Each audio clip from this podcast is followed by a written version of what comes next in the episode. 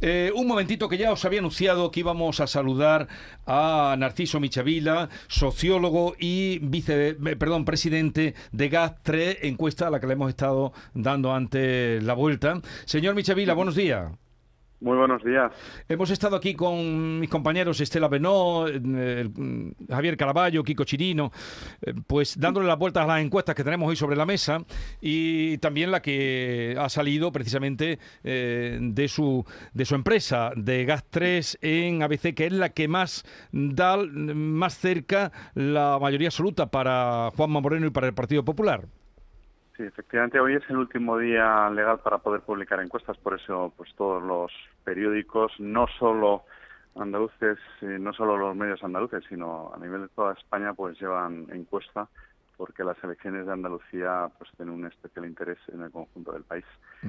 Eh, y también anticipo que la noche electoral a las 8 horas en Canal de Sur Radio y Televisión, GAS3 estará dando el resultado de su encuesta cierre de tracking, como venimos haciendo habitualmente con las televisiones públicas. Mm. Eh, dicho esto, eh, es verdad que en GAS3 el Partido Popular pues está superando los 50 escaños, pero como digo en la entrevista de hoy en, en ABC, falta todavía una semana. Andalucía es la tierra de las sorpresas electorales. En las tres últimas citas a la Junta de Andalucía los andaluces nos han dado sorpresas. En GAS3 estamos preparados para ellas. La prueba es que en las dos últimas elecciones hemos clavado los resultados. Es decir, el andaluz tiene capacidad de, modificar su voto en esta semana, pero el andaluz, del mismo modo que cambia el voto, nos lo va diciendo con mucha sinceridad. Es sincero el andaluz.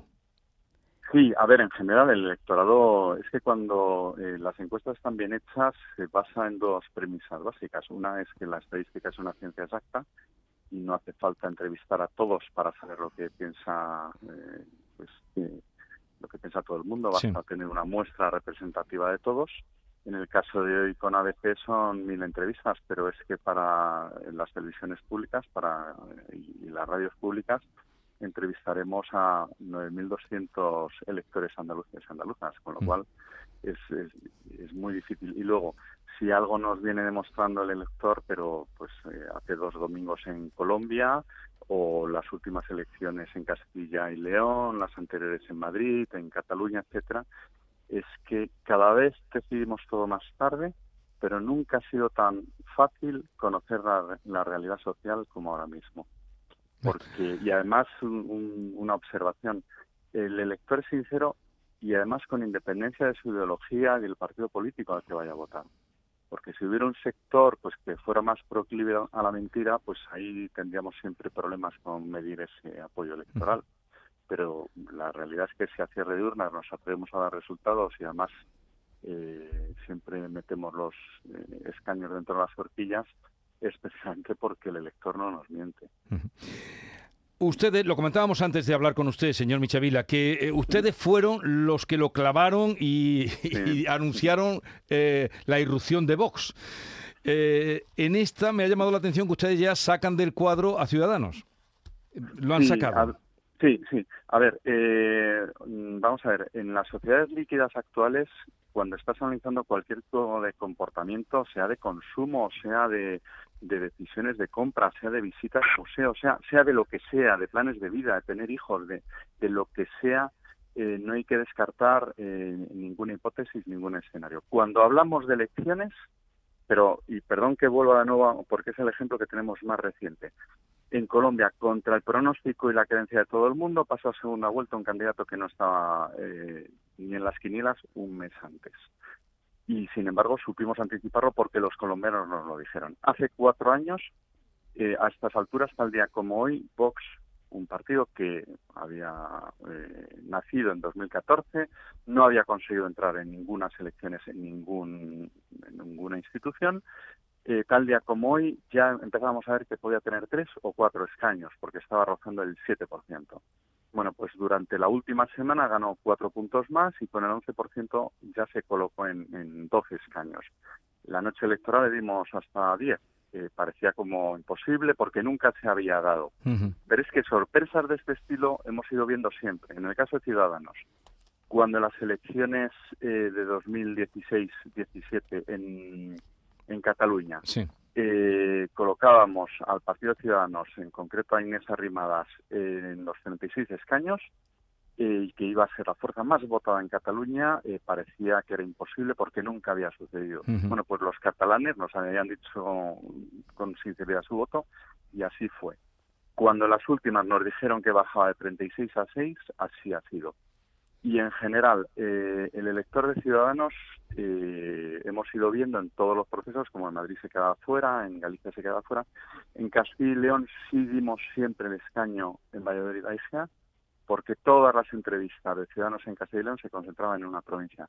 Sin embargo, ahora mismo en Andalucía, Ciudadanos lo tenemos a la mitad del umbral de entrada para poder obtener mm. escaño en cualquiera de las ocho provincias. Por eso yo digo que los mismos andaluces que en el 2015 catapultaron a Albert Rivera, dándole pues el impulso que tuvo Ciudadanos, son los mismos andaluces que van a cerrar el ciclo de, Ciudadanos en las próximas elecciones el día 19.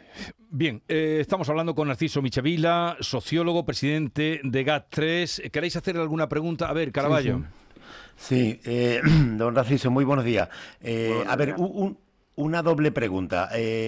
Eh, he leído y hablado con, eh, algunos encuestadores que, que dicen que se sorprenden porque cuando hacen este tipo de encuestas, la encuesta para la elección andaluza, hay hasta un 40% de personas que no quieren responder.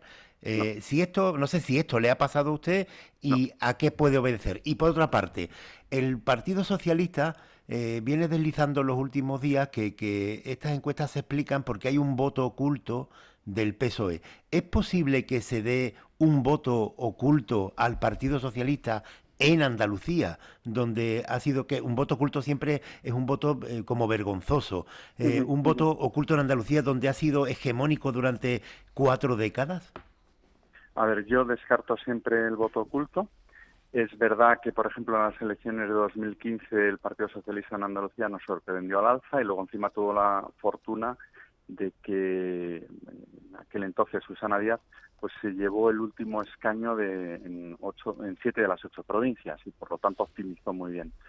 Eh, pero pues cuando hace cuatro años de, cierre de urnas estábamos dando el resultado que había, pues nos volvían a insistir, no, es que aquí siempre ha habido voto oculto y por lo tanto os vais a equivocar. Y yo decía que no, que no, que es que o sea, el voto oculto no existe. O sea, el voto oculto ha sido siempre una justificación de aquellos eh, entrevistadores, aquellos sociólogos que luego fallaban en las, en las encuestas.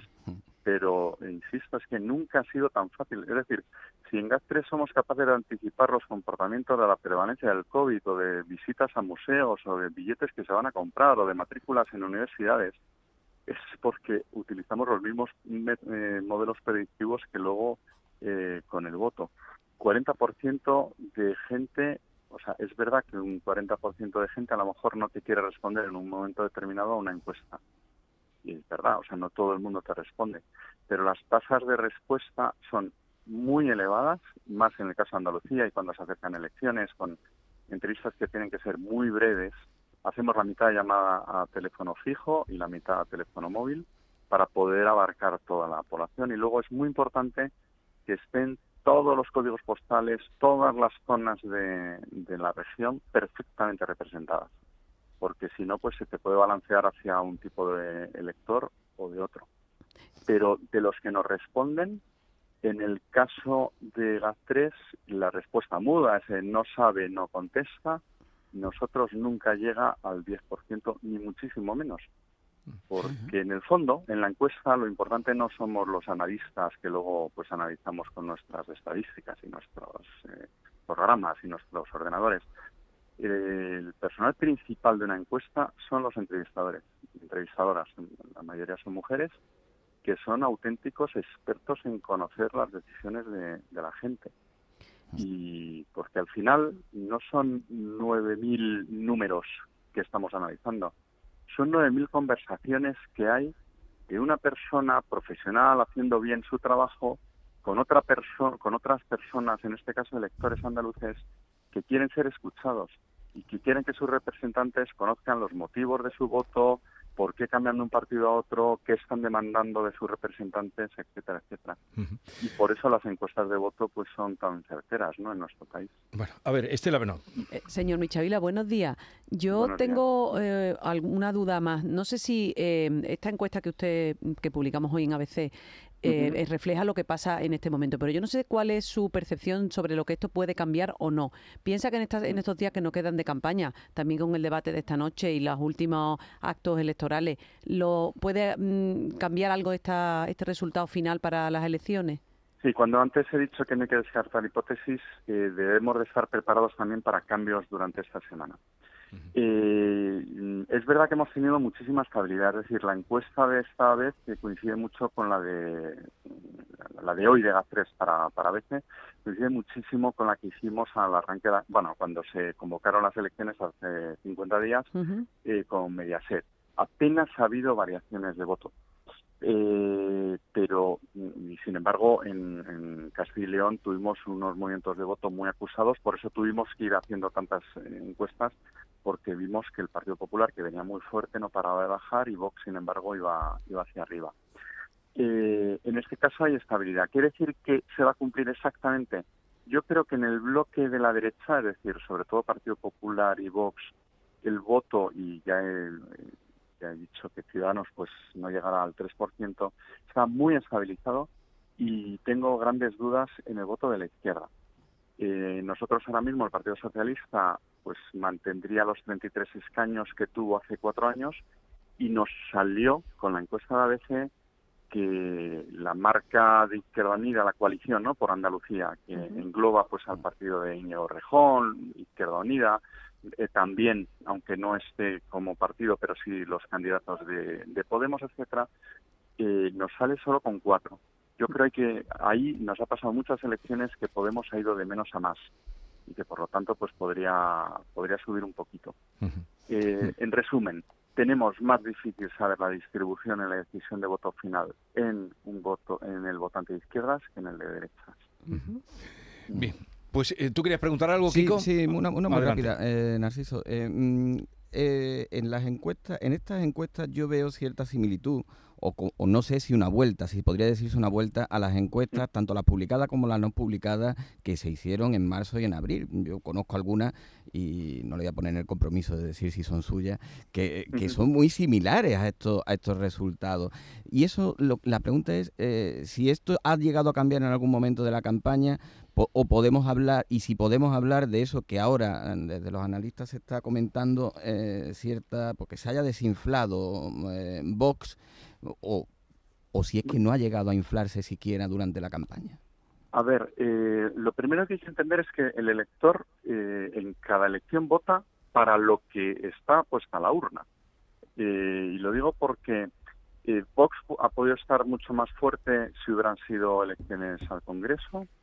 y, por ejemplo, el Partido Socialista, seguro que si las elecciones fueran a los ayuntamientos el domingo que viene, estarían los candidatos socialistas muchísimo más fuertes y sin embargo eh, la candidatura de Juanma Moreno del Partido Popular la vemos fuerte incluso antes de la victoria de Isabel Díaz Ayuso en Madrid.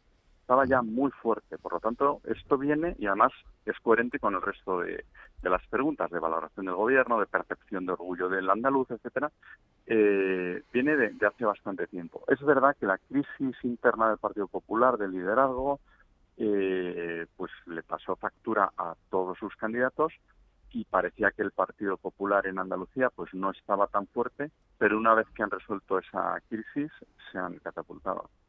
Y yo sí quiero también, mm, hay que ser prudentes a la hora de sacar lecciones la noche electoral y extrapolar rápidamente los resultados a la Junta de Andalucía de lo que podrían ser los resultados el año que viene en mayo a cualquiera de los ayuntamientos.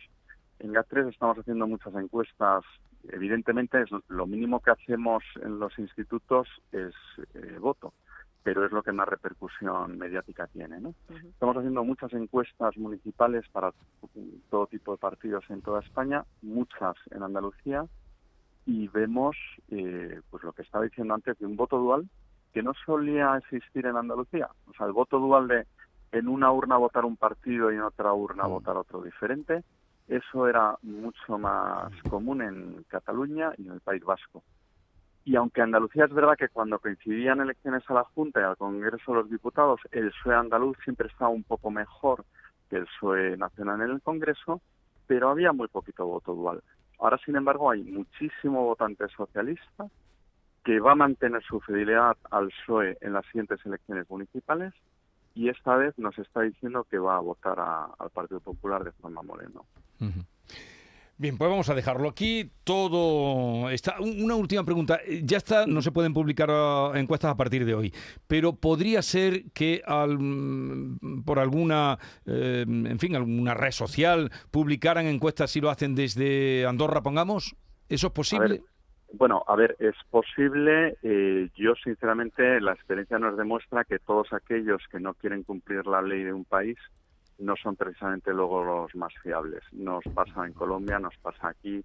Por lo tanto, todas aquellas encuestas de fruterías y demás les prestarían muy poca atención porque luego llega la hora de la verdad. Y como no se juegan su prestigio como los institutos serios, porque para entender por qué Alemania o Francia las encuestas clavan resultados, porque hay institutos serios que se juegan su prestigio y ojo, porque se pueden publicar encuestas hasta el viernes. Sí. Aquí en España no, o sea, aquí todavía tenemos una legislación del siglo XX y por lo tanto los movimientos de voto que pueda haber a lo largo de esta semana, el elector, o sea, lo vamos a saber los institutos, los medios y los políticos, pero el protagonista de la democracia, que es el elector, no lo va a poder saber.